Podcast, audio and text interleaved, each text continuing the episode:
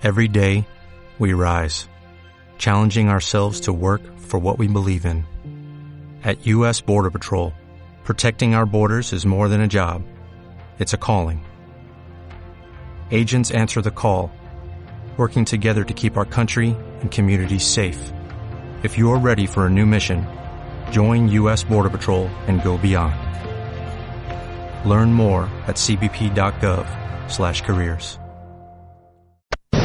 ¿Nos escuchás? Y te escuchamos. Comunicación en todos los sentidos. Radio Sónica. Radio Sónica. La radio más escuchada de Internet. Fin de semana hacen la jugada. De lunes a viernes salen a caretear. Viven en la tele mientras transan siempre por atrás. Dicen que son serios, hablan boludeces, cuentan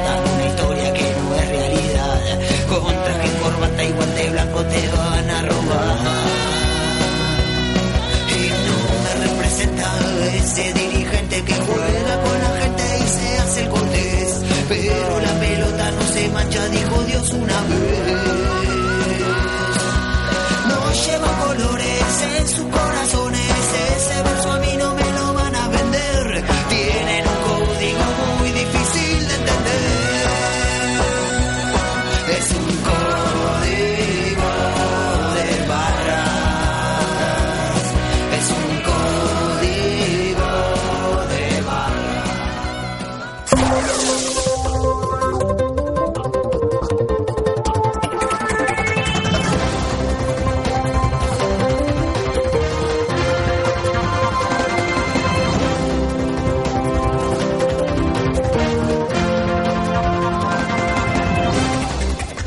Empieza a hablar Angelici.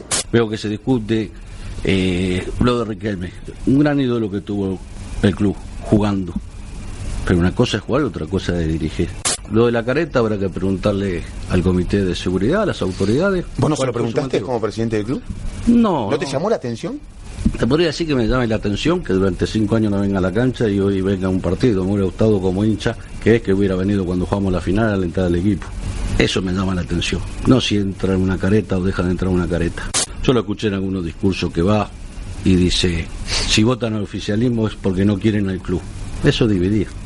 Y nosotros no Pero estamos fue el primero que pidió la, la unidad. ¿O no pidió la unidad? Pero te digo la verdad, y yo hasta le creí. Pensé que había madurado, que había cambiado. Porque yo lo viví como jugador. Y siempre dividió. Dividió el vestuario, estaba totalmente dividido. Dividió la dirigencia.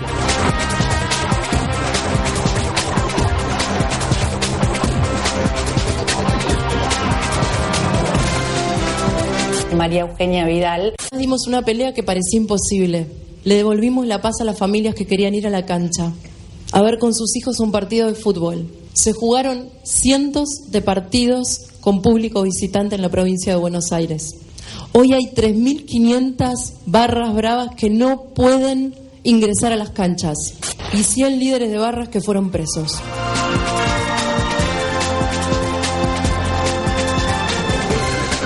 Acá estaba como me dejó la cara. Como me dejó. Como me arrastró por el piso las meses en el cuarto. Acá está el buenito. Nada, vos, vos no filmás esto, ya te gusta tanto grabar. Como me arrastró todo para acá. la ex mujer de Jonathan Cristaldo, el delantero del Racing Club de Avellaneda, la noticia que emparenta a este delantero a partir de una denuncia que, insisto, hizo la ex mujer de Jonathan Cristaldo, que fue denunciado, acusado de agresión física. Eh, La comisión directiva de Racing, en una reacción tardía, más de 12 horas después de conocido el caso, finalmente eh, tomó la determinación de licenciar a Jonathan Cristaldo.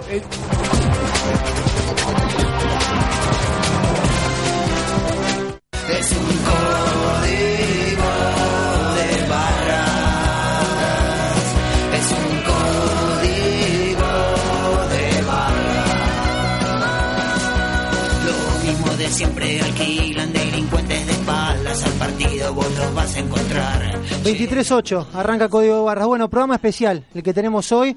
Nosotros no somos un programa de fútbol donde eh, hablamos de la pelota, sino tocamos el fútbol, pero con un montón de cuestiones que pasan por fuera de la cancha, por lo general con la violencia, con la delincuencia, con los barras, pero también con un montón de situaciones que pasan y que están buenas contarlas.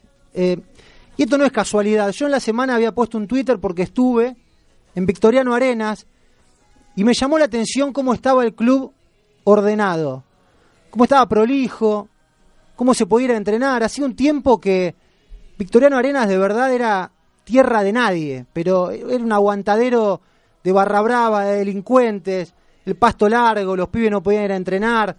Me llamó la atención cómo cambia Victoriano Arenas de un día al otro. Bueno, nos ponemos en contacto con gente que labura en el club y en definitiva nos damos cuenta de un montón de cosas, entre ellas que tienen el presupuesto más bajo de la C, entre ellas que hace cuatro años un grupo de locos cambió definitivamente esta historia del Cava, de este humilde equipo de Valentín Alcina que cuando yo cubría la campaña del porvenir, uno decía, bueno, ojalá no toque nunca jugar con Victoriano Arenas, hoy Victoriano es más que el porvenir. Y me imagino que en ese contexto tiene muchísimo que ver parte de la dirigencia, y cuando hablo de dirigencia en estos clubes, que son clubes chicos, me refiero a pibes que van y le ponen el lomo, o que consiguen carne, o que pintan las tribunas, o que colaboran, o que ayudan, o que le quitan tiempo a sus familias, en definitiva, para dársela al club. Y acá no se habla de chorear, porque cuánto le podés sacar a un club de ascenso y cuánto le podés sacar en este caso a Victoriano Arenas. Insisto, hoy vamos a hablar del milagro Victoriano Arenas. Nosotros denunciamos, sé que están pasando cosas por afuera de lo que tiene que ver con el ascenso. Somos el programa digital nativo más escuchado de todo el país y eso también es gracias a que no vamos atrás del rating. Y me da la sensación de que si el ascenso nos escucha justamente porque detrás del fútbol hay historias y estas historias son donde nosotros hoy nos paramos porque tenemos una visita o tres visitas muy especiales y estamos hablando del cuerpo técnico y de parte de la dirigencia de Victoriano Arenas. Hace muy poquito tiempo cumplieron 150 partidos al frente de este club, digo, 150 partidos en un club ascenso donde se supone, por lo que uno ve en el fútbol argentino, vos perdés tres partidos y tenés que ir. 150 partidos, vienen del ascenso. Creo que hay una linda historia para contar. Seguramente que también vamos a hablar de situaciones que están pasando. Estadio de Santiago del Estero, sí. Estadio de Santiago del Estero, no. Por lo pronto va a ser sede de la Copa América. Sé que Bustos y Petruch piensan todo lo contrario a lo que yo pienso. Yo banco esta me gusta que la gente de Santiago del Estero pueda ver la Copa América.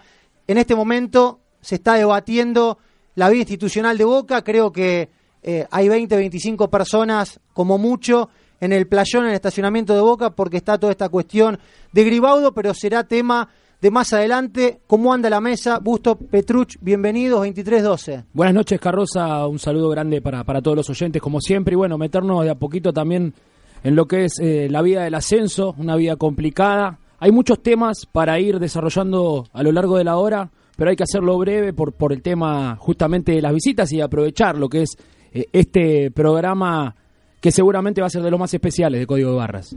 ¿Cómo le va, Carroza? Buenas noches a la mesa. Contar también lo que pasó la semana pasada con Cristaldo, no dejarlo de lado también, ¿no? No es solamente Cristaldo eh, el tema que tiene con, la violencia de género con su pareja.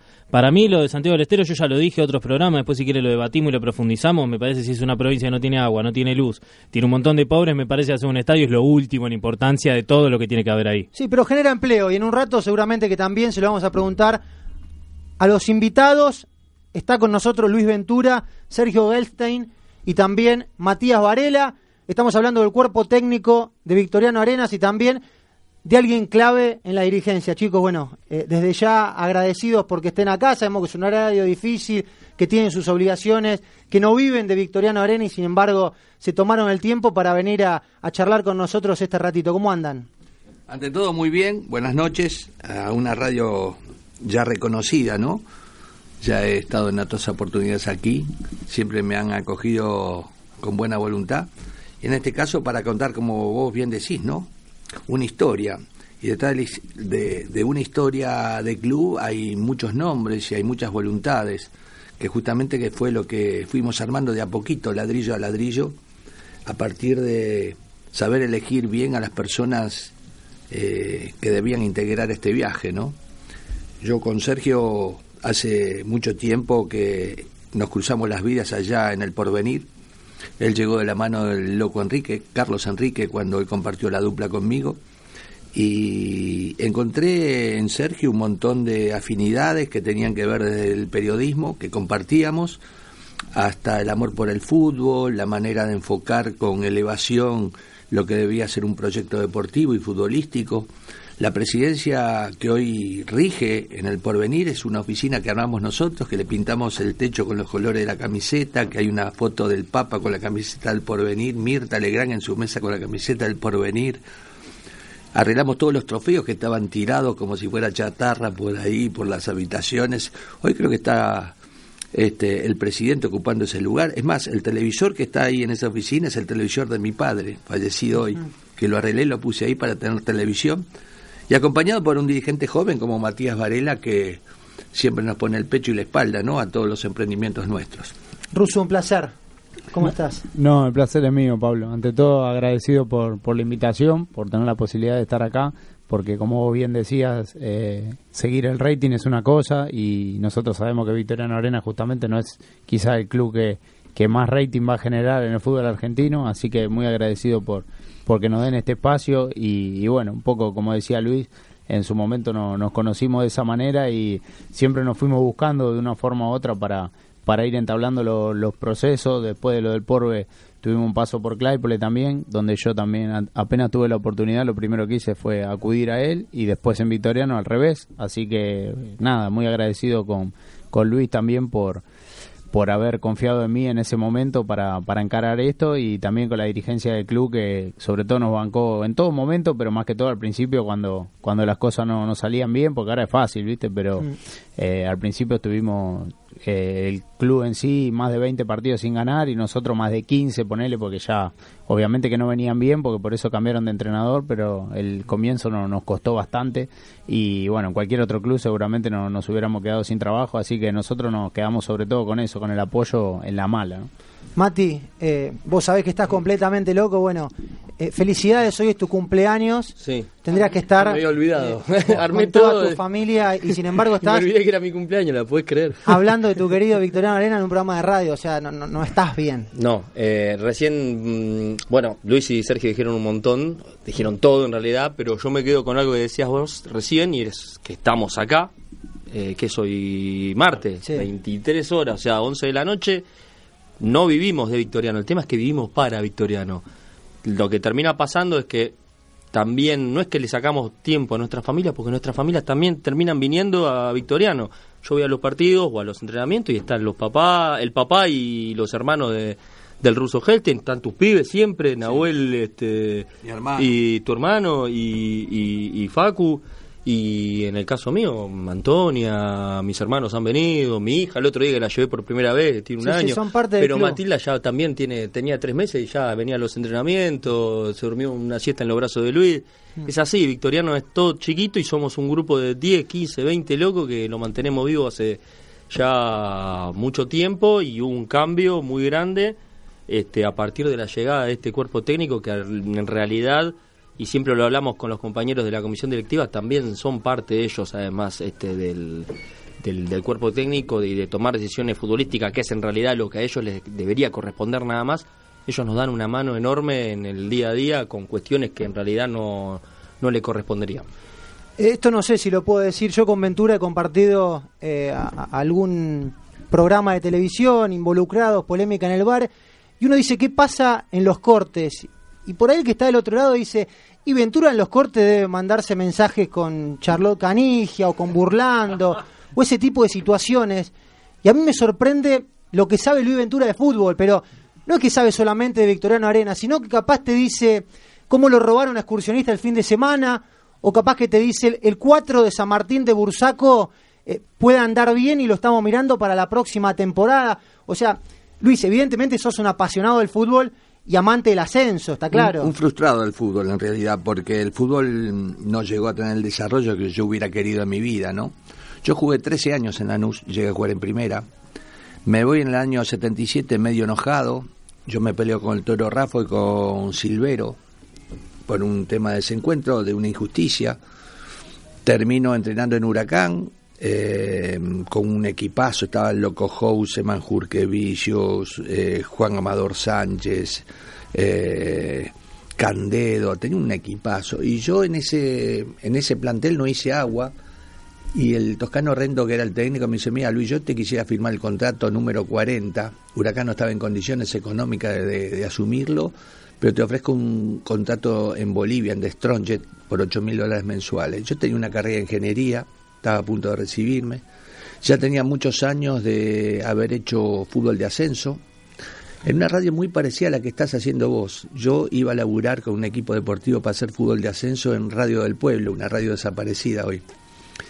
Y a partir de ahí se fui primera máquina del gráfico, de la revista Goles, del diario Crónica, primera firma de ascenso y primera firma de fútbol de primera, cubrí tres mundiales, conocí concentraciones, yo sé, lo, yo conozco los dos lados del mostrador, el de la cancha y el del eh, cronista que va al vestuario y que muchas veces lo cagan a trompada, empujones, que tiene alguna comisaría, un hospital a contar los heridos este, Sí. o los detenidos, ¿no? Entonces a partir de ahí me encuentro con otro loco como Sergio, este que de buenas a primeras me traía todo impreso en computadora del plantel del equipo que teníamos que enfrentar con las asistencias, los porcentajes de gol y yo dije, ¿este loco dónde salió? Y así nos sentamos a descubrir y a lo mejor el loco Enrique se ponía a dirigir el entrenamiento, que el entrenamiento muchas veces te lo maneja el preparador físico, ¿no? Claro. Vos tenés que dejar que cada uno cumpla su función y nosotros nos quedamos este, armando castillos de arena en el aire, armando voluntades, dirigimos fútbol femenino en el porvenir, tomamos un plantel de cinco jugadores de fútbol femenino y cuando lo entregamos a- eran 57, habíamos armado dos equipos, los llevamos a jugar a las provincias. Después nos vinieron a buscar porque Shirley nos me pidió a mí puntualmente que dirigiéramos a futsal, dirigimos un año de futsal. Eh, al porvenir se le habían ido las nueve categorías de futsal y nosotros en 10 días le armamos 10 categorías y salimos a competir con lo que teníamos, nos hacíamos cargo de los sueldos de los profes, de los técnicos y, y alguien pensó que nosotros nos llevábamos plata y era todo lo contrario, nosotros Claro, había que poner, poníamos. había que poner. Yo puse eh, ve- veguita para el techo del gimnasio, hicimos una placita para discapacitados que está todavía. Las canchas donde hoy alfombraron en el porvenir, esa cancha eran montañas, una especie de cordilleras de basura. La limpiamos, llevamos 50 camiones de tierra, hicimos la oficina esa presidencial, le llevamos la camiseta al Papa, a Mirta Legrand, paseamos la camiseta por todos lados. Es más, eh, yo, el día que decido irme, que fue después del incidente y el descenso de categoría, en la mejor campaña que hizo el Porvenir en la C, la mejor campaña la hicimos nosotros, aunque nos hayamos ido al, al descenso con un, con un promedio que no era nuestro, no era propio, era de gestiones anteriores. ¿Entendés? Pero nadie distinguió eso y me dolió mucho la última vez cuando eh, nosotros fuimos a jugar con Sergio, con Victoriano, alguna puteada porque me dio la señal de que alguno no había registrado todo lo que le dejamos al porve. No así muchos dirigentes que siguen llamándonos, que siguen queriéndonos, que yo, por ejemplo, sábado y domingo almuerzo, si van al, al, al restaurante del porvenir, me encuentran ahí comiendo. Hmm. El que lo cuenta es Luis Ventura, está Sergio Helstein, eh, Gelstein, así se Gelstein. Gelstein. Gelstein. Y Matías eh, Varela también, hombres fuertes eh, de, de Victoriano Arenas. Recién Busto decía, en un momento ir a Victoriano era tierra de nadie. Bueno, hace poquito nosotros estuvimos grabando algo eh, por ahí. Digo, ¿cómo urbanizaron absolutamente todo? Hay una anécdota, Luis, que vos la contaste en algún momento, no sé si en el aire o fuera del aire, que es que al padre de Marcela Baños le tiraron el auto al riachuelo directamente. Eso pasó un Valentín Baños. Que era árbitro. Partido uno a uno, final, tiempo de descuento y cobra un penal en el descuento para el equipo visitante. El equipo no me acuerdo. No importa. Patean el penal, gana los visitantes, agarraron el coche y se lo tiraron. es más, el que se lo tiró, yo fui el que le tiró el auto dentro del riachuelo, me dicen cada vez que lo veo. No, no, tremendo. Por eso iba a esto puntualmente, a cómo cambia de que le tiren a, a un árbitro su vehículo al riachuelo, porque en definitiva choreó, ¿no? Choreó a Victoriano, a lo que es hoy, donde ustedes laburan, Te donde... estoy hablando, Yo eh, me retiro del fútbol en el año 78 en Victoriano. Hmm. Eso sí era heavy. Había algún directivo que estaba vinculado a un, a un cabarulo que se llamaba Bacará. ¿Se acuerdan aquellos, a- aquella cartelería callejera que decía 40 leoncitos, 40? que estaban pegando. Y muchas veces, cuando nosotros estábamos haciendo, el, el- el- había un masajista que se llamaba Boquete, estábamos masajeándonos, entraban muchas veces las chicas que laburaban los cabarulos, a los vestuarios, y era una cosa de moneda corriente, ¿viste? Vos vivías en el medio de esa cosa aquelárrica, este, sin darte cuenta de lo que estabas viviendo. Cuando pasa el tiempo, uno tomó dimensión de aquellas anécdotas, de las cosas que vivió cuando era un pendejo, y que hoy, como vos bien decís, cambió. Ruso, ¿con qué victoriano te encontraste? Se estaban yendo, no había más, o sea, desafiliaban directamente, no sé cuántos partidos estuvieron sin ganar, o sea, estabas agarrando un equipo complicado. Sí, la verdad que sí. Justo me acuerdo una anécdota en este momento cuando decís no había más, digamos, hacia abajo, ¿no? Que un día ya veníamos varios partidos que no podíamos ganar y nos juntamos con todos los chicos al borde del riachuelo, que no está muy lejos del club, en la parte de atrás, digamos, fuimos a hacer algo en la cancha del fondo y le digo, bueno, vengan un cachito que le quiero decir algo. Y nos acercamos a la orilla de que, que está ahí nomás. Y digo, bueno, nosotros estamos acá, ya no hay más nada, o sea, un paso más y, o sea, el jugador que se va de Victoriano no juega más al fútbol, ¿no? Que se va de Victoriano y va a tener cinco clubes para ir en ese momento, ¿no? Hoy, gracias Claro. a Dios, es otra situación, pero en ese momento era quedaba libre, no jugás más. Nosotros nos decían que no teníamos que ir. O sea, vos ¿Quién lo pusiste en el riachuelo y le dijiste, este es el paso previo a dejar el fútbol. Estamos acá. Así todos no ganamos igual tampoco, ni viendo eso. Este, así que bueno, hasta el primer receso fue duro. Después de ahí eh, pudimos modificar un poco el plantel y bueno, trajimos algunos muchachos que habíamos tenido en Claypole y que conocíamos por ahí de otras etapas, aunque no lo hayamos tenido nosotros. Y bueno, a partir de ahí se empezó a acomodar el primer campeonato que eh, había sin desafiliación, que era un torneo corto de transición. Nosotros igual estábamos últimos en la tabla, pero el promedio empezaba a regir a partir de la temporada siguiente. Y ahí fue que el primer campeonato salimos cuarto y pudimos acomodar un poco el promedio. Y ya el siguiente, que fue el que empezaron a regir los descensos, terminamos también quinto, pudimos ingresar a, a un reducido. eh, que hacía muchos años que Victoriano no jugaba un reducido y pasamos la primera fase con la Madrid de cuarto de final por penales y perdimos la semifinal con Atlas y ya después la tercera temporada que fue la siguiente fue la que pudimos salir campeones que la verdad que fue hermoso porque desde la décima fecha hasta que terminó estuvimos siempre punteros la verdad que el equipo juega muy bien o Tres sea, fechas antes. Sí, Claro. salimos campeones tres fechas antes y por ahí ganábamos los partidos 3 a 1. No es que estábamos siempre sufriendo 1 a 0. La verdad que la pasamos bien, lo, lo hemos disfrutado mucho. ¿Y cómo se hace para transmitirle el sentido de pertenencia a jugadores que estaban por, por perder la categoría, desafiliar, quedarse sin jugar dos años? Eh, a, a esto, a, a transmitirle a las ganas, salir campeones tres fechas antes con creo 10 puntos de ventaja sobre, sobre el otro. ¿Cómo, cómo se los motiva? Yo creo que son varias cosas. Una es la que dijo Luis, eh, el tema de la gente, eh, más allá de lo futbolístico, que es importantísimo, porque la verdad que necesitas jugadores que te sirvan para lo que vos futbolísticamente querés hacer, pero también tiene mucho que ver lo que dice Luis, elegir bien las personas para cada momento, porque no siempre fueron las mismas. Por ahí elegimos personas que en algunos momentos nos dieron satisfacciones y en otro momento ya no estaba pasando así. Eh, así que creo que eso es fundamental. Y después que nosotros en el comienzo creo que primero le dimos un sentido de pertenencia para con el grupo, o sea, con cada uno de nosotros, para con nosotros mismos, y después cuando eso empezó a funcionar nos empezamos a amigar con el club, digamos, pero nosotros no- eh, primero le intentamos decir el compromiso que necesitábamos para con lo que estábamos haciendo, por lo que te digo, ya era un paso más y ya todos íbamos eh, derecho al, al fracaso. Después de ahí sí, ya se hizo una comunión con el club y demás, pero en el momento no no podíamos hacer una pertenencia con el club porque estábamos tan mal que ni eso podíamos. Lo que pasa que eh, creo que cuando vos tenés devoluciones por parte de la otra parte, cuando un chico viene a decir que tiene un problema en la casa y vos te componentás del problema, lo asumís y tratás de ayudarlo a resolver.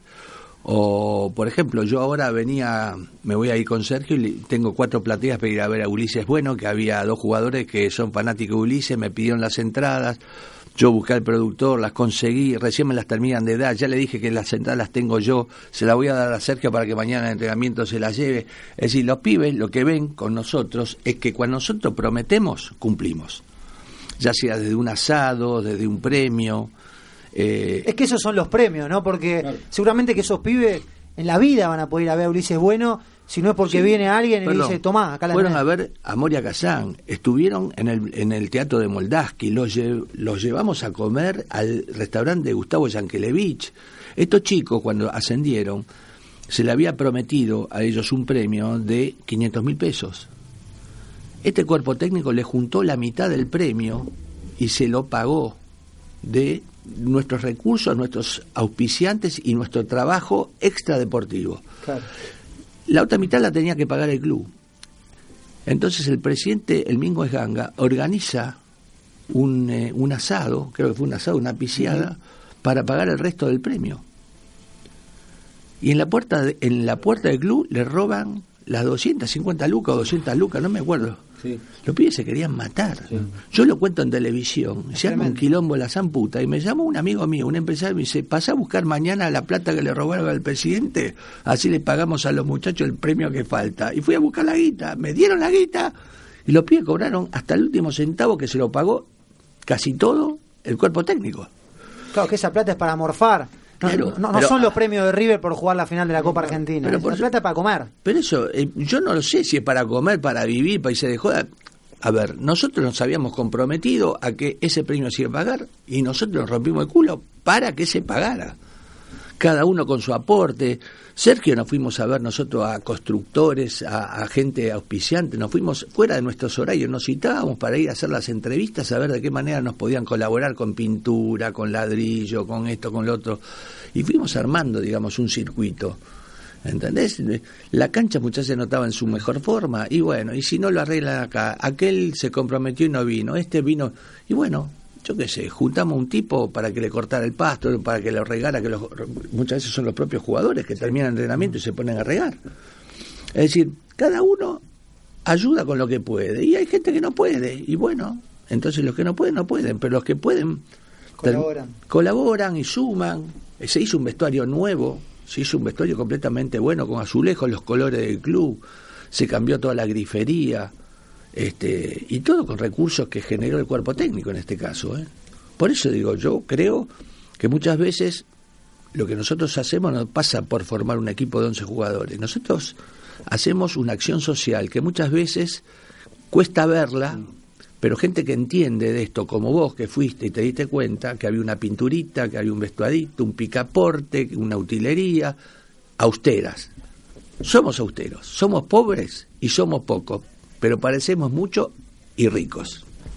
Estuvieron muy cerca también de en por Copa Argentina de haber eh, de haber hecho historia frente a Huracán, muy cerquita. Bueno, ahí me Lo hace que llovió ese día. sí me acuerdo, en Lo el Alfredo. Beranger. Lo digo yo, lo digo yo, no queda tranquilo, Luis. Justamente en Temperley. ¿Cómo fue ese vestuario en el entretiempo? Eh, a ver, motivar a los jugadores para que salgan a jugarle de igual a igual a un equipo de primera división, como es Huracán. Y bueno, tratar de hacer historia, como dijimos, un equipo de, de- como Victoriano Arenas que, que venía siempre humilde de- del ascenso y por Copa Argentina, que la Copa Argentina justamente tiene estas características, que cualquiera le puede ganar a cualquiera. ¿Cómo fue ese vestuario en el entretiempo? Sí, yo creo que lo más lindo de la Copa Argentina justamente es eso y cuanto más pasa el tiempo cada vez más pasa que los equipos de categoría más chica hacen buenos partidos, le hacen pasar un mal momento a, los equipos grandes. Y a nosotros nos agarró en el mejor momento porque veníamos de ascender, el grupo estaba ya bien conformado con bastantes años de trabajo acumulado, digamos, y, y el entusiasmo que teníamos en ese momento no lo tenía nadie, esa era la realidad muy difícil que haya un equipo que tenga la motivación que nosotros teníamos el día que fuimos a jugar con Huracán y el, mucho más el segundo día, pues fue un partido que se jugó mitad un día y mitad el otro día. Eh, Imagínate una vez que ya habíamos jugado un tiempo y nos habíamos dado cuenta que se podía, ya el segundo día estábamos creídos que íbamos, lo dábamos vuelta. Claro. Así que, que no, la verdad que fue una experiencia muy, muy linda. Eh, quiero contar una anécdota, ¿no? Porque esto lo he vivido yo. En determinado momento, eh, Victoriano le estaba pegando una milonga huracán histórica. Llovían baldes. Huracán venía de estar de vacaciones y una pretemporada muy dura, y estaba muy duro el equipo. El técnico era Gustavo Alfaro, el actual técnico Claro, de Boca. Y entonces no, me viene a buscar y dice que venga el presidente del club. Y el presidente no estaba en el vestuario, el presidente está en la tribuna. Y no sé dónde estaba, dice. Pero tiene que venir, hay que resolver si se sigue el partido porque Huracán quiere suspender. Digo, no, no suspendemos un carajo, le digo yo. sí, pero quiere suspender. Entonces voy y me agarra el de torneos, uno de los que me dice, Ventura, no te dejes culiar. Dice, ¿sabe por qué? Porque el que quiere suspender es Gustavo Alfaro. Dice, porque le están pegando una milonga a usted. y entonces nosotros ya no tenemos más fecha para transmitir. Y yo lo conocía a Gustavo, tengo excelente relación a través de Daniel Comba. Entonces voy y le digo, Gustavo, dejate hinchar la pelota. Me dice, no, no, yo no, yo por mí, sigamos, sigamos, sigamos. Y él dice, no, no, no, no quiere seguir. Sí, no, sí, no, sí, no. Bueno, vinieron y le digo, mira, acá hay un problema. Ustedes mañana, ustedes se van esta noche y se van a la concentración a dormir.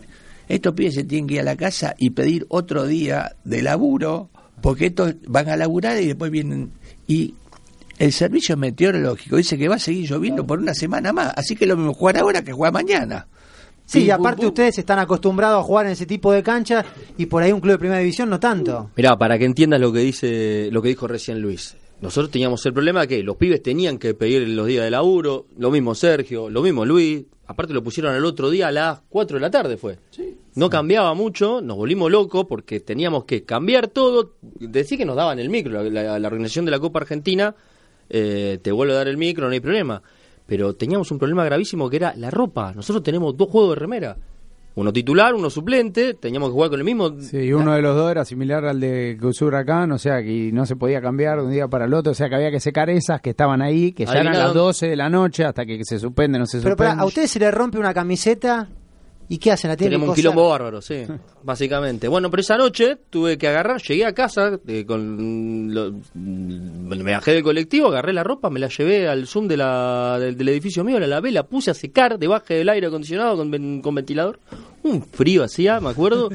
se secó de pedo, alguna media estaban húmedas todavía, los pibes jugaban con las medias húmedas antes de empezar el partido. O sea, un dirigente de Victoriano Arena se llevó todas las camisetas, las por lavó. Lo, por lo general lo llevas al, se la lleva Mingo, al el presidente, se la lleva a un lavadero con el que tenemos canje, que es hincha de Victoriano, y nos hace la gamba y todo lo, porque en el club es todo así, ¿no? El carnicero que pone la carne es amigo mío y conoce el club y entonces colabora, lo mismo los pibes de la pasta, lo mismo los auspiciantes que tenemos, son todos gente conocido del barrio con el lavarropa, con el laverrap, perdón, este, con la, casa de, la tintorería, que el lavadero, nos pasaba lo mismo, pero no nos daban los tiempos, la tuve que lavar yo. Este, esa fue, me acuerdo, el día en el que ahí a mí me cayó la ficha, que dije, no, loco, este partido es imposible de ganar, pero por estas cosas. Ahí vos te das cuenta que Victoriano está a, no sé, este, no solo miles eh, eh, o millones de pesos de diferencia, sino a detalles que son eh, súper importantes, que parecen una boludez, pero son muy importantes. Después en el, en, el, en el minuto 90 te das cuenta que también perdiste por eso, porque futbolísticamente el partido fue muy parejo, estuvo estuvo muy cerca de empatarlo en el último minuto. Me acuerdo de Emiliano Pastoriza, Emiliano Pastoriza, un saludo que está en España ahora, se comió un gol abajo del arco, nos queríamos morir. Y no se lo olvidan más. Bueno, eh, Matías Varela, Luis Ventura, Sergio Helstein el cuerpo técnico de El Milagro Victoriano Arena. ¿Está mal el Milagro Victoriano Arena? Por todo lo que están contando me parece que queda justo, ¿no? Eh, en definitiva es, lo que ustedes hacen y es lo que hace también la dirigencia y es lo que seguramente hace también, por ejemplo, Nazareno Capelo y Sebastián de Luca. Separamos y del otro lado algunos mensajes ¿eh? para el cuerpo técnico de Victoriano Arenas 2337, código de barra, somos, dale. Un portal, dos radios, dos radios, muchas voces y vos, y vos. Radio Sónica y Sónica Más. Juntas para llegar más lejos. www.sonica.com.ar Fin de semana hacen la jugada. De lunes a viernes salen a caretear. Viven en la tele mientras transan siempre por atrás. Hola Luis. Te mando este mensaje en primer lugar para felicitarte por estos 150 partidos en Victoriano, que la verdad no es poca cosa por cómo está el fútbol hoy en día. La verdad es que llegaste al club con el cuerpo técnico este avanzó muchísimo institucionalmente y futbolísticamente. Cuando llegaron estábamos peleando en los últimos puestos y en poco tiempo logramos salir campeones después de 25 años, eh, clasificar una Copa Argentina, y ahora estamos en una categoría superior dando pelea. Que la verdad que para el club, que es muy humilde, todo este avance en poco tiempo es muchísimo.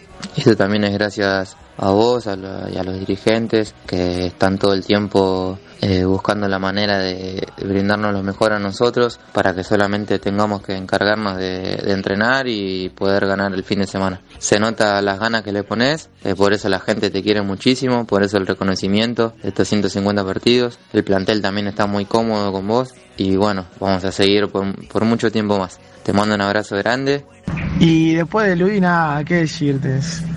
Básicamente a mí me vive cagando a pedo porque patea al arco. Me, me reta todos los partidos porque dice que no, que no pateo al arco no cuento, no aprovecho mi, mi buena pegada.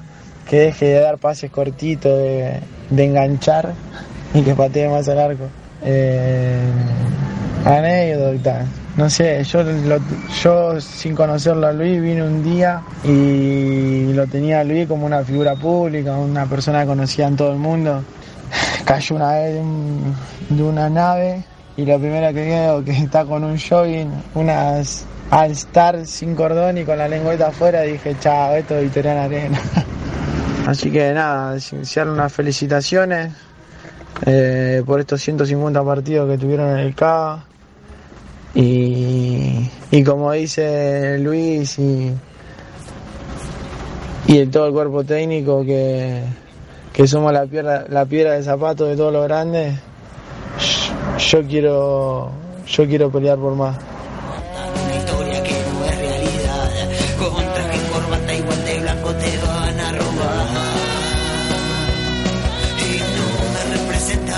23.40, seguimos haciendo código barras hasta las 12 de la noche. Uno era Nazareno Capelo, el otro era Damián arroba Arena, dejándole algún mensaje también al cuerpo técnico y a la dirigencia de Victoriano Arena por estos 150 partidos, reitero, 150 partidos en un club ascenso. Yo no sé cuántos pueden lograr eso.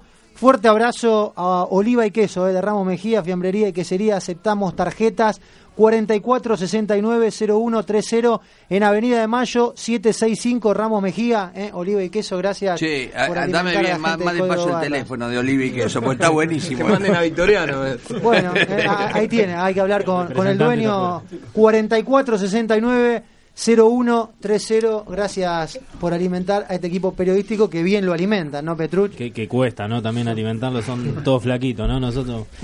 Yo quería preguntar, ¿qué, qué significa Domingo Esganga en la, en la vida de, de Victoriano Arenas?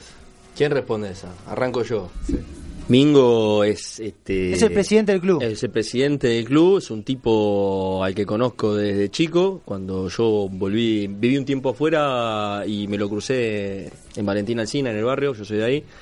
Y me dijo, che, mirá, estamos necesitando gente joven, vení, sumate. Este, y tiene sus cosas, Mingo. a veces nos peleamos mucho. En la comisión directiva tenemos como, hay una especie de, mm, de no sé cómo decirlo, hay como dos grupitos. Están los viejos, con Mingo a la cabeza, y que en realidad es el presidente y estamos todos detrás de él. Y después tenemos tres o cuatro pibes que somos los que más le metemos a veces ficha para que se mueva más. Eh, y Mingo, la verdad que es este un poco como el padre de todo esto, este porque al fin y al cabo la llegada de, Luis y de, y de Sergio es gracias a él y de hecho yo se lo reconozco siempre porque cuando a mí me dijeron Ventura, este yo dije, ¿qué? ¿Están locos? Ustedes aparte veníamos de, de 15 partidos, no, cuando ustedes llegaron ya hacía 10 más o menos, una cosa así que no ganábamos, estamos cerca de la, de, la de desafiliar. Me agarra Mingo, nos agarra Mingo, a mí, a los, a los otros pibes de la comisión directiva, y dice, ya tengo el técnico. ¿Quién? Luis Ventura. ¿Vos estás loco, Mingo? No, dame bola. Dale, Mingo. ¿Vas a ser un chimentero? ¿Estás loco? No, no va a llenar el plantel de Minas, no va a llenar el plantel de Quilombo. ¿Vos estás loco? Eh, cuatro años después le tengo que decir a Mingo, sos un fenómeno. Y además, este, viste que está esta cuestión de siempre de, de los viejos contra los este, contra los pibes y nosotros que son tenemos mucho más ímpetu y Mingo es un tipo como más tranquilo, bueno, vamos despacio, todo más progresivo, nosotros queremos hacer todo más rápido. Eh, entonces hay un lindo equilibrio que se genera ahí entre los dos grupitos y Mingo es un poco el que está siempre intermediando entre las dos partes. Así que, bueno, Mingo es este creo que lo más importante que tenemos ahora y dentro de lo que es la, comisión, ¿no? Hay que cuidarlo mucho. ¿Y qué haces eh, con un cuerpo técnico que te dice, y te pintamos la tribuna, le pagamos los premios. No querés que se vayan Claro, nunca más. A, eso Claro. apunto, porque me imagino que... Estamos enloquecidos y con Sergio, eh, esto me, me podés eh, ayudar vos también. Me imagino que dentro de la carrera de técnico, si bien están cómodos, si bien se sienten parte, evidentemente, de, de- de lo que es el mundo Victoriano Arenas, si te vienen a buscar de, de un equipo de primera B, de un equipo nacional B, o de un equipo de primera, de un equipo de afuera, decís, bueno, es mi laburo. ¿Ya tengo que ir.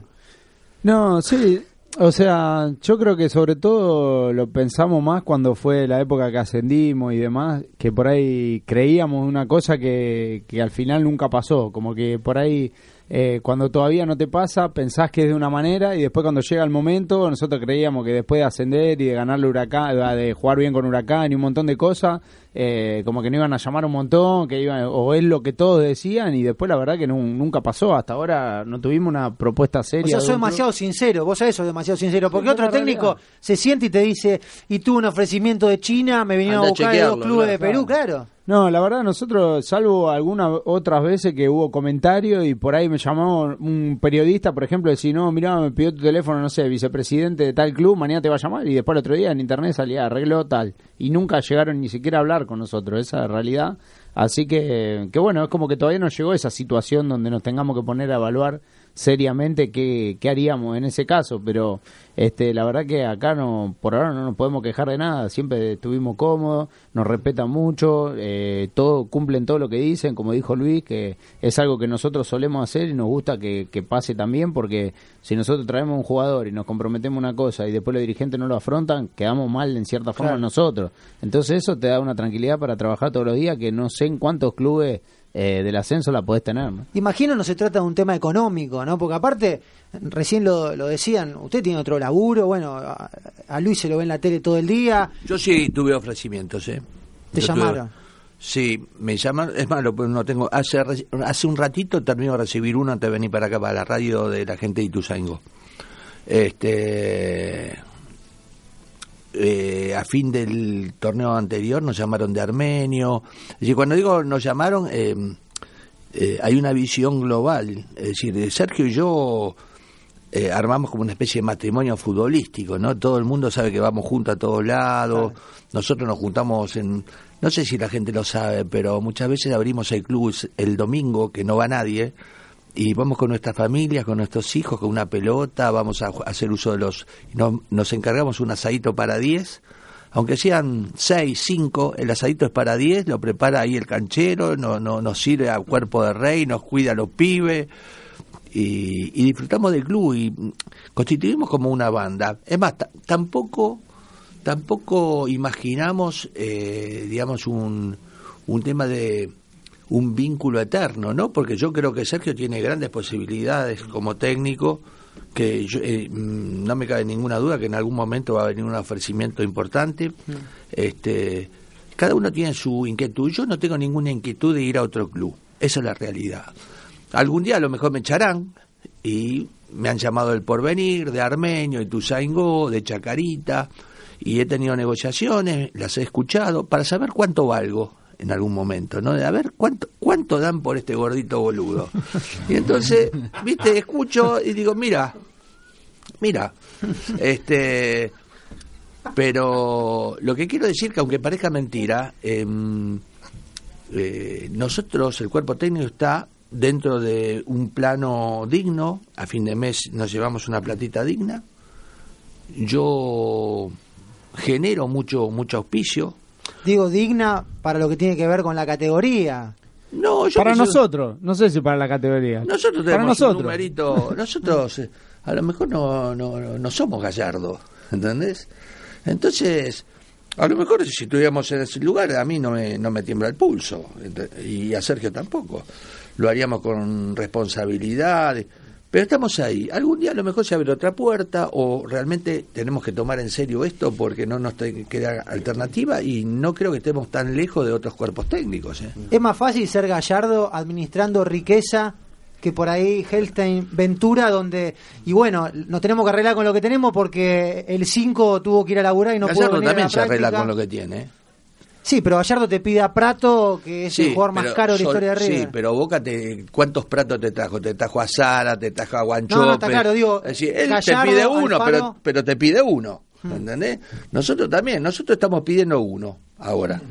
Ya se lo pedimos a, a Ganga, le dijimos, Mingo, necesitamos un tipo que nos dé 10 goles.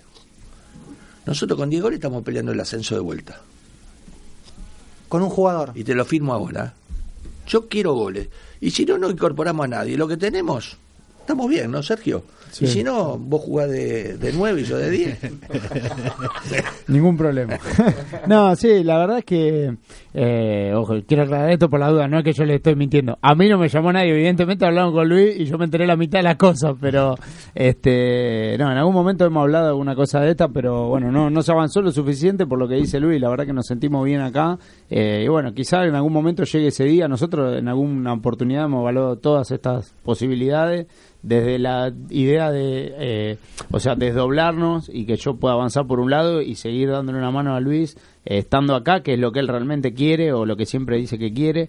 Este, así que lo que sí tenemos claro que de una manera u otra vamos a hacer algo- lo que hagamos, vamos a estar involucrados porque siempre nos sentimos a gusto así. eh, nunca me falló nada de lo que me dijo, al contrario. Así que sea lo que el destino depare en el tiempo que sea, o sea, siempre vamos a, a compartir de una manera u otra lo que hagamos, sobre todo vinculado al fútbol. ¿no? No queremos ser Coselli con español. ¿Queda claro? Vos sabés Eh, que en involucrado me hablaba de Coselli claro. y me decías, Y bueno, porque me Hablé- duele, hablé me con duele el orto con Coselli. Hablé con ver, Russo. Si un día me dice que me quedo, al otro día se me va y me lo chorea español, que me lo chorearon, porque esa es la verdad. vos te lo querías llevar a. Lanús.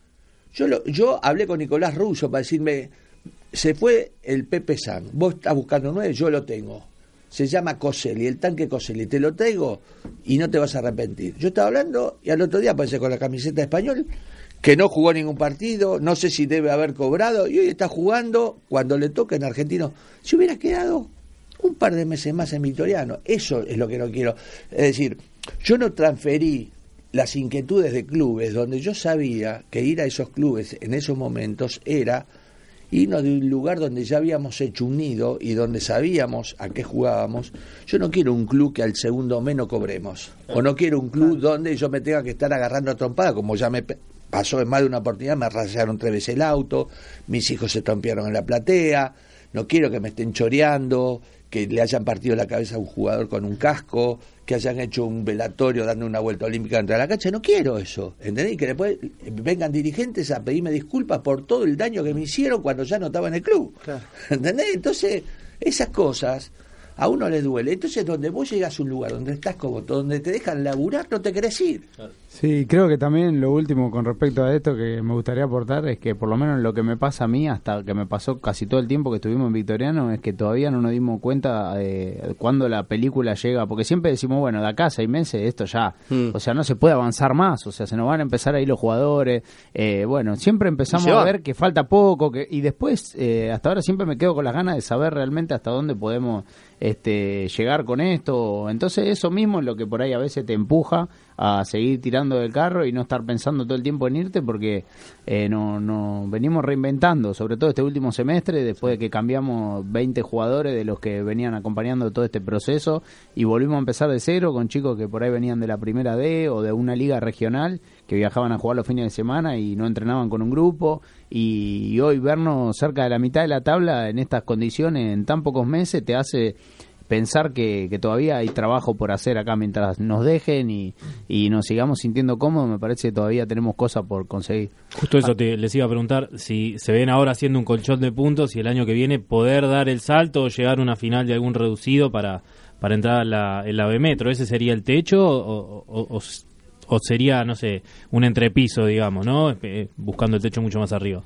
Y yo creo que mm, eh, para el club, o sea, para Victoriano Arena en sí, entrar a un reducido en la primera C es un objetivo que a mí me, me haría muy feliz porque sé que no pasó nunca, porque las veces que Victoriano ascendió fueron tres contando esta y las dos anteriores, o sea, en la primera temporada descendió, o sea que ya de por sí habernos mantenido en la categoría fue eh, otro otro hecho histórico, digamos, dentro del club y me gustaría ir consiguiendo otras cosas diferentes.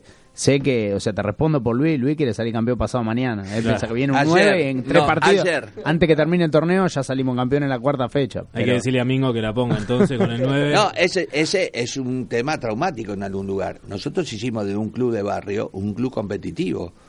Es decir, hoy, eh, por ejemplo, nosotros íbamos a jugarle igual a igual a un equipo como Banfield, que hoy está en la primera división, y jugamos un entrenamiento con Crespo de técnico de igual a igual, y no pasamos papelón.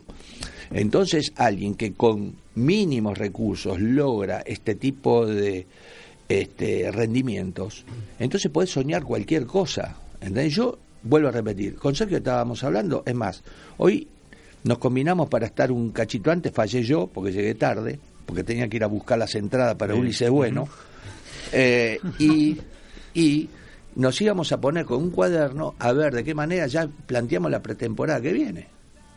¿Entendés? Nosotros fuera de nuestro horario estamos juntándonos para pensar en de qué manera armamos la que se viene.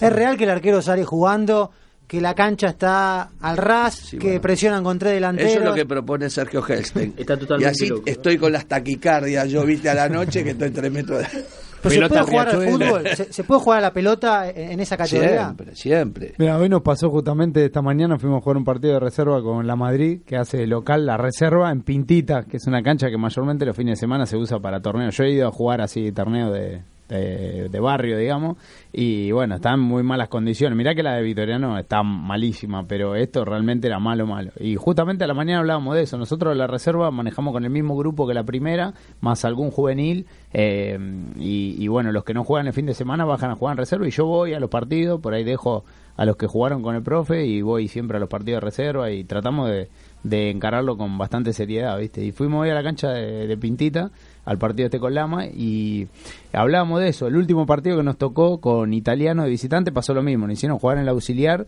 y por ahí estaba en muy malas condiciones y se dio un partido feo, le pegamos para arriba a los dos. No, no empezamos con esa idea, pero el partido nos fue llevando y terminamos empatando 1 a 1. Y hoy justamente le dije eso, le digo, si el partido se da feo porque no nos está saliendo, porque ellos no presionan bien o lo que sea, eh, vamos a tener que adaptarnos porque necesitamos los puntos de esto para seguir peleando arriba, digamos, en el torneo de reserva. Pero no lo hagamos feo nosotros, o sea, primero saquémonos la duda, intentemos hasta lo último que se pueda. Mirá que era toda de tierra la cancha, totalmente de tierra.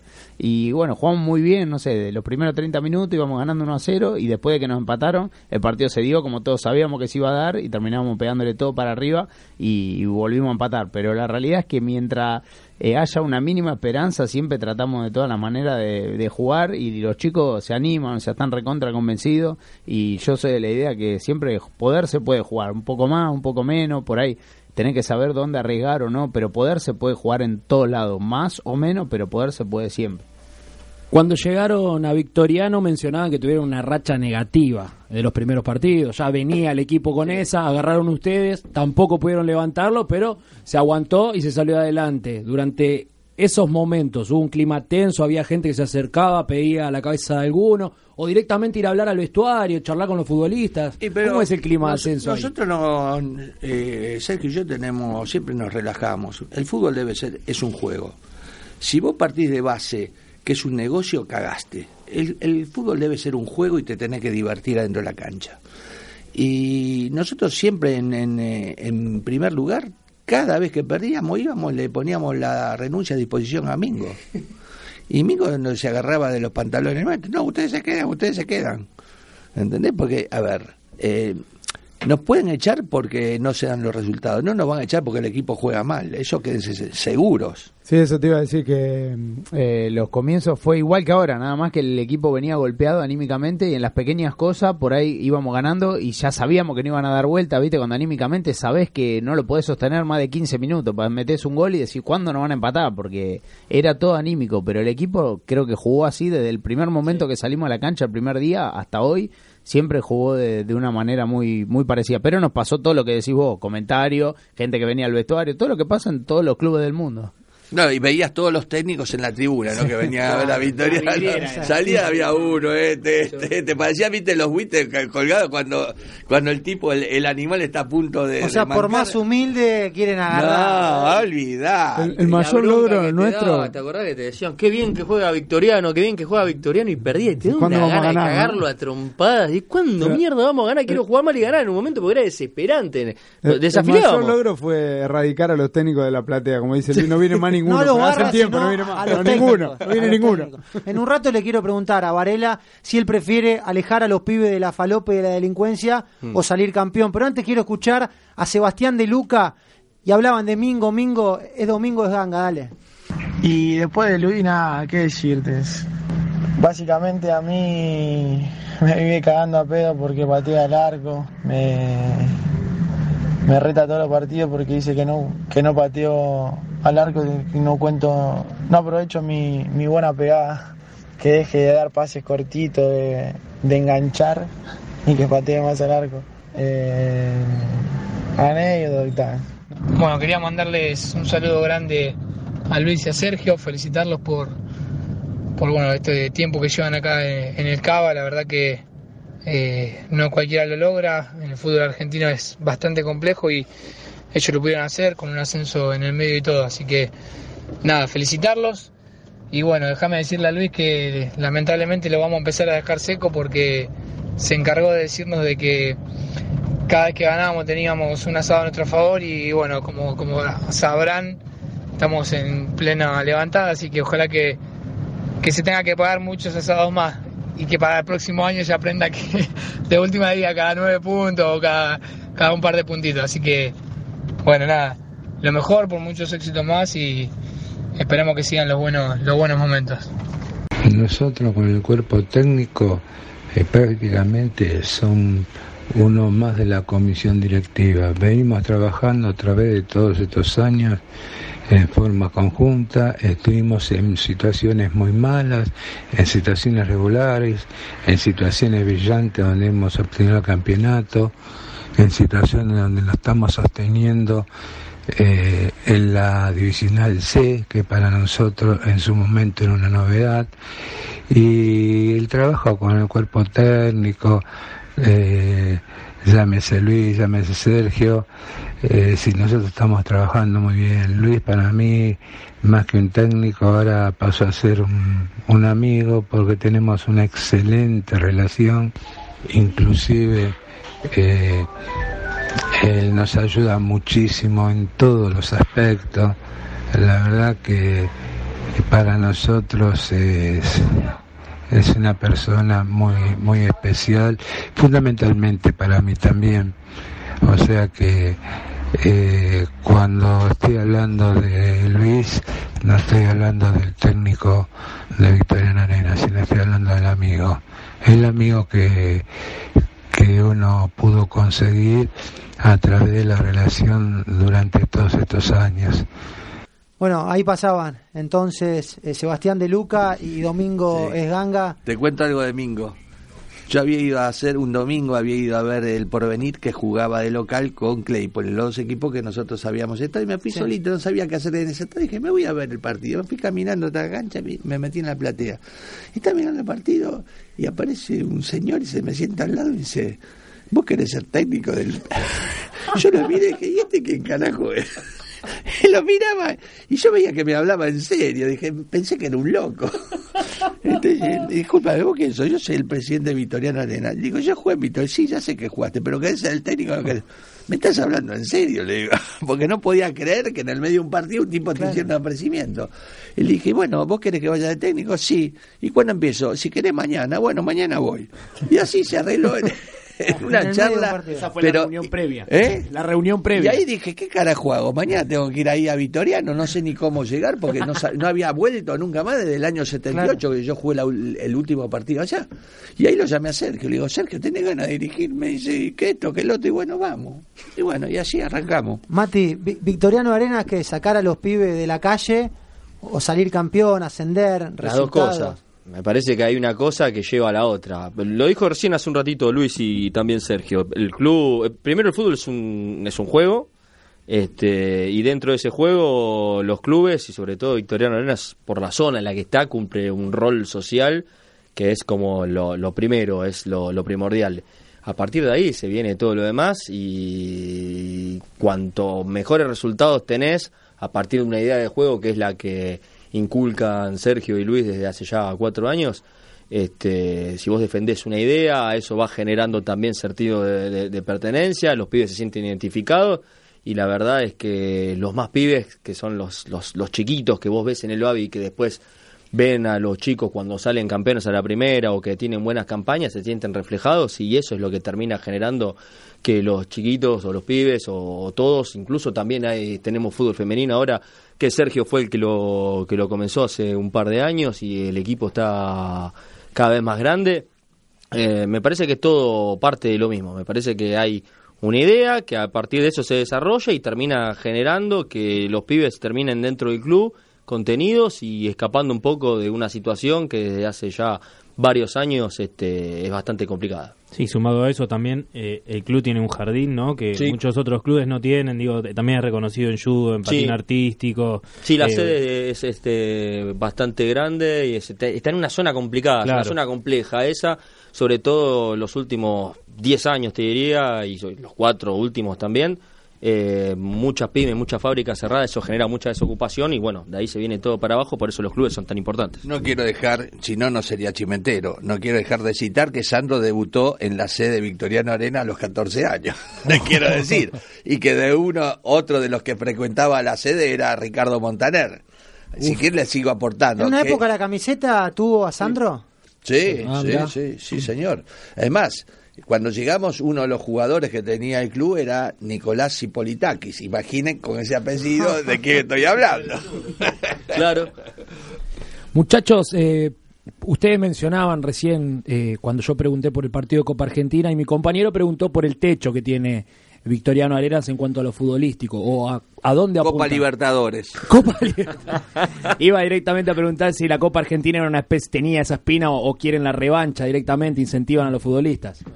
Sí, la verdad que sí. Lo que pasa es que nosotros en el momento que ingresamos estábamos en la primera D y entraban los tres primeros y fue el torneo que salíamos campeones. Y ahora, bueno, subió la vara porque en la C entran cuatro equipos y ya son más cantidad de equipos y es una categoría bastante más competitiva. Así que estas dos primeras temporadas, la verdad que estuvimos bastante lejos. Sobre todo esta segunda. La primera habíamos terminado en la primera ronda sexto o séptimo, o sea que estuvimos relativamente cerca hasta lo último de, de poder entrar. Pero este año la verdad que es un tema que ni Pero siquiera tocamos. Sergio, eh, considera que en esta temporada dejamos la puerta abierta y se fue casi todo el grupo. Sí, sí, por eso te digo, la temporada pasada cerca. clubes, Ahora tuvimos, en ningún momento hablamos porque sabíamos que empezamos de cero y arrancamos con el objetivo claro de intentar primero permanecer en la categoría y bueno, después de ahí ir y avanzando. Sergio, nos sacan del aire. Desde ya, felicidades por, por esta cantidad de partidos que no la logra cualquiera y, y gracias por haber venido. No, por favor, gracias a ustedes. Luis, un placer. Bueno, y- Bueno, y, a la adelante. Y a la Copa Libertadores Por supuesto, nomás. a la Copa Libertadores.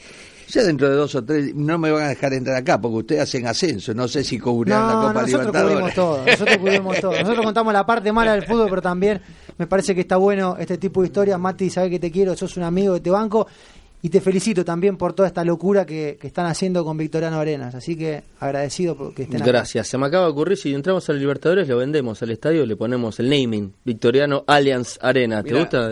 Yo, yo hasta ahora no veo que crezca el bronce de las llaves que tienen que juntar para la estatua que nos tienen que hacer a Sergio. Ya te pintamos la tribuna, igual te pusimos Luis Ventura, eh, la visitante. Ahora falta el nombre de Sergio en la otra y la de bronce. Chao Petruch, hasta el próximo martes. Nos encontramos el martes, dale. Bustos. Nos vemos la semana que viene.